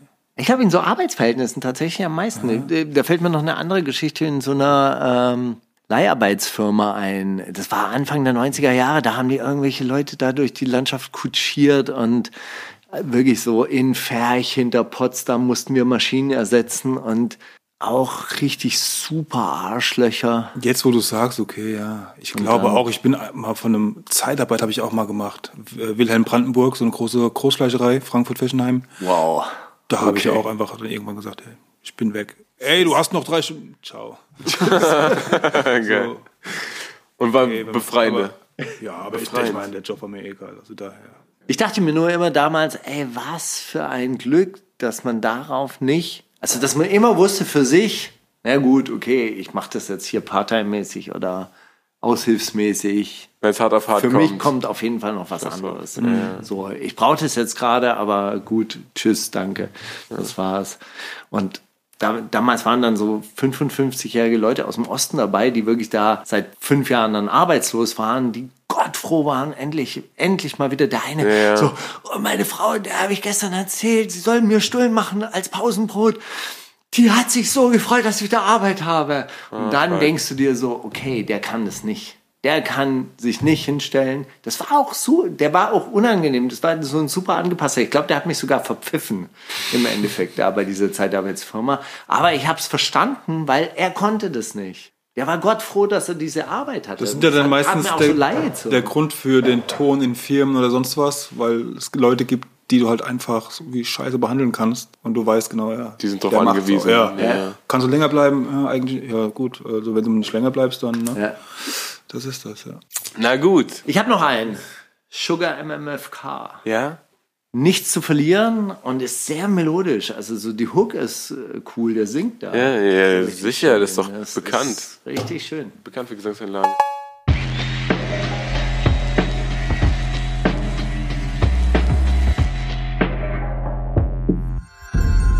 Kannst du Mauli fragen? Wir sprechen viel über Social Media Plattformen und haben ja in letzter Zeit sehr viel Medienkritik gemacht. Du hast Digital Detox gemacht. Du hast mir erzählt, dass du dir jetzt äh, erst für dein Instagram-Game erstmal ein iPhone zulegen möchtest und so weiter und so fort. Trotzdem verbringen wir, muss, möchte, äh, Genau. Trotzdem verbringen wir alle viel zu viel Zeit auf Social Media und so weiter. Aber eine Sache haben wir ausgespart und ich weiß gar nicht, ob mit Absicht, aber habt ihr schon mal Tinder ausprobiert und äh, wart ihr schon auf so Online-Dating-Plattformen? leider auch verpasst Tinder. Leider verpasst heißt, Leider, das war vor, also du, du bist länger in einer Beziehung, als es Tinder gibt. Ja, also ich habe dieses So? Tinder-Game nicht mitbekommen, ja. Okay. Äh, ich, ich auch nicht und ich bin heilfroh drüber, weil alle, die ich kenne, die, die das längere Zeit gemacht haben, sind so, ey, man stumpft so ab, es ist so crazy. Beim ersten Date denkt man sich schon, ja, nee, das ist, das ist eh nicht der eine, also scheiß drauf und so, dann nach Echt? dem ersten Date ist eh so. Und Catfish, man, Cat, Catfishing, ne? Ja, und man, man, man ist auch, also man für sich selber entwickelt man ja dann auch so ein, ey, meine Zeit ist viel zu kostbar, um jetzt mit dem zu chillen. Okay, ich äh, trinke jetzt hier noch aus und dann gehe ich. Oder äh, okay, ja, einen Abend heute, aber danach melde ich mich nicht mehr und so. Man kommt da in so komische Muster rein und äh, das wirkt sich auf jeden Fall auf so Sachen Also ständig blind Dates Grundvertrauen quasi, ja. aus und so. Ja, ja, voll. Na, und du hast ja dann irgendwann auch so wie, wie fast schon so ein, der andere weiß ja nicht, dass du ihm das jetzt auch geschrieben hast. Oder dass du jetzt weißt, dass du immer die gleichen drei, vier Sprüche bringst oder bla. So, das ist halt alles, glaube ich, ein Aber da haben mir Leute erzählt Shame. oder äh, Frauen erzählt, dass sie Leute unter in unterschiedlichen Avataren, also oder in unterschiedlichen Persönlichkeiten auf verschiedenen Dating-Plattformen kennengelernt haben und dann so festgestellt haben, hä, das hat der der mir doch schon mal geschrieben. Oh, wow. Hey, das ist ja der gleiche, der schreibt genau das- die gleichen Eine Sachen. Person das auf ich. vier verschiedenen Portalen oder was? Ja, genau. Also die, die weiblichen Personen waren irgendwie so mit drei verschiedenen Persönlichkeiten auf unterschiedlichen Portalen, sind dann aber von denselben Typen angegraben worden, Mit mit, den gleichen denselben Sprüchen. So, oh Gott. Aber da fällt mir ein, das habe ich ja, glaube ich, auch schon mal erzählt, oder ich weiß nicht, ob ich es erzählt habe, ich habe mit einem Psychologen gesprochen, der sagte, heutzutage sich zu binden ist halt deshalb so schwer, weil du immer denkst, da draußen gibt's ja noch eine Person, die vielleicht noch viel krasser zu mir passt. Das ist Trash. Ich glaube, wenn man, wenn man so in einer Beziehung Konflikte nicht überwindet, dann werden die gleichen Konflikte immer wieder kommen. Egal mit, egal mit wem, ob jetzt wer anders eine ne noch höhere Wahrscheinlichkeit hast, als er besser zu dir passt oder so. Oder wir haben noch viel mehr Überschneidungen und noch mehr Parallelen oder so. Wenn du, du kommst immer irgendwann an einen Punkt, wo es einen, einen, einen Struggle gibt und wenn du da über den nicht hinwegkommst mit der Person, dann wirst du mit der nächsten genau das Gleiche, oder? Also auf eine Art. Ein Kumpel hat vor kurzem mir gesagt, äh, hat sich auch getrennt nach drei Jahren. Und er meinte, ey, Gaga, ey, äh, die Frauen, man kann die einfach nicht verstehen und so. Frauen, bla. ich sag, ja, du brauchst die Frauen doch gar nicht verstehen. Reicht doch, wenn du eine verstehst, ja? Und dann fährst du doch gechillt. Du brauchst nur eine einzige verstehen. Den Rest kannst du doch. Aber ist halt leichter gesagt als getan wahrscheinlich. Ja. Ist halt schon auch ein bisschen Arbeit. Aber der Typ Ja, hatte dann noch so ein, so ein Beispiel, weil, und das hat sich mir halt auch eingeprägt. Er meinte, als Charles Darwin heiraten wollte, war er sich nicht sicher. Und hat er eine Liste mit 30 Kriterien angefertigt. Und diese Liste ging 16 zu 14 aus. Also wirklich sehr knapp für diese Ehe. Also irgendwie 16 Pluspunkte, 14 Menge. Und er meint er, wenn du heute eine Liste anlegen würdest und die würde 29 zu 1 ausgehen, würden die Leute immer noch nicht Draußen sich binden wollen, weil 30. da draußen gibt's eine 30. Ja, ich check. 30 Punkte sind aber auch schon ordentlich. Also, 30 Punkte sind auf jeden Fall, also das war ein sehr gründlicher Mensch. Kann man äh, mal was? festhalten. Nutella Also. mit Butter? Nein. So. Okay, Schnarchen? Nutella mit Butter ist schon auch Schnarchen? Trennungsgrund, wenn man ehrlich ist. Ja, safe. Ey, Nutella mit Butter ist auf jeden Fall mega. Gut, Sorry. Steiger, deswegen sind wir nicht Du kannst es verheiratet. erlauben. Ja. Aber ey, Krümeltee mit Zucker. kannst, ja. Was sagt ihr dazu? Ich Was? kotze. Nein, was? Krümeltee mit Zucker. Kein Fall, Alter. Bei Krümeltee bin ich schon raus. Ja, ohne Spaß. Krümeltee mit Zucker, das ist wie, das ist Zucker mit Zucker. Ja, aber Krümeltee muss so dick sein, dass der Löffel drin steht. Also man glaubt mir zwar nicht, aber ich trinke jeden Tag Tee, aber seit vier Jahren bestimmt schon ohne Zucker. Irgendwann einfach von heute auf morgen. Aber vorher war es auch so Löffel, Löffelstand. Du siehst auch gesund aus, muss man sagen. Nein, gar nicht. Äh, ich habe nicht. mega, mega zugenommen eigentlich jetzt im letzten Jahr. Fitnessstudio zu, habe auch frei, sonst nichts gemacht. Also ich habe nur, war nur zu Hause und am Fressen. Ohne Scheiß. Also Sport total. Aber danke, ich, ich nehme es Aber an. sie ist, sie, ist, sie ist wirklich fresh aus.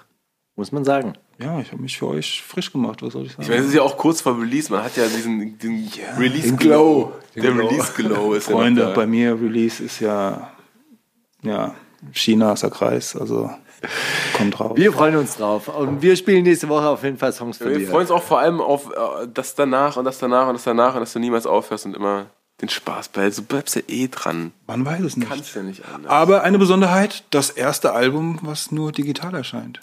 Wirklich? Willst, willst Ja. du uns keine CD vorbeibringen? Nein. Nein. Das gibt's nicht mehr. Die Umwelt Save the World, No to Plastic und nur noch digital. Das ist die wundersame Rap-Woche mit Maulinger und Steiger.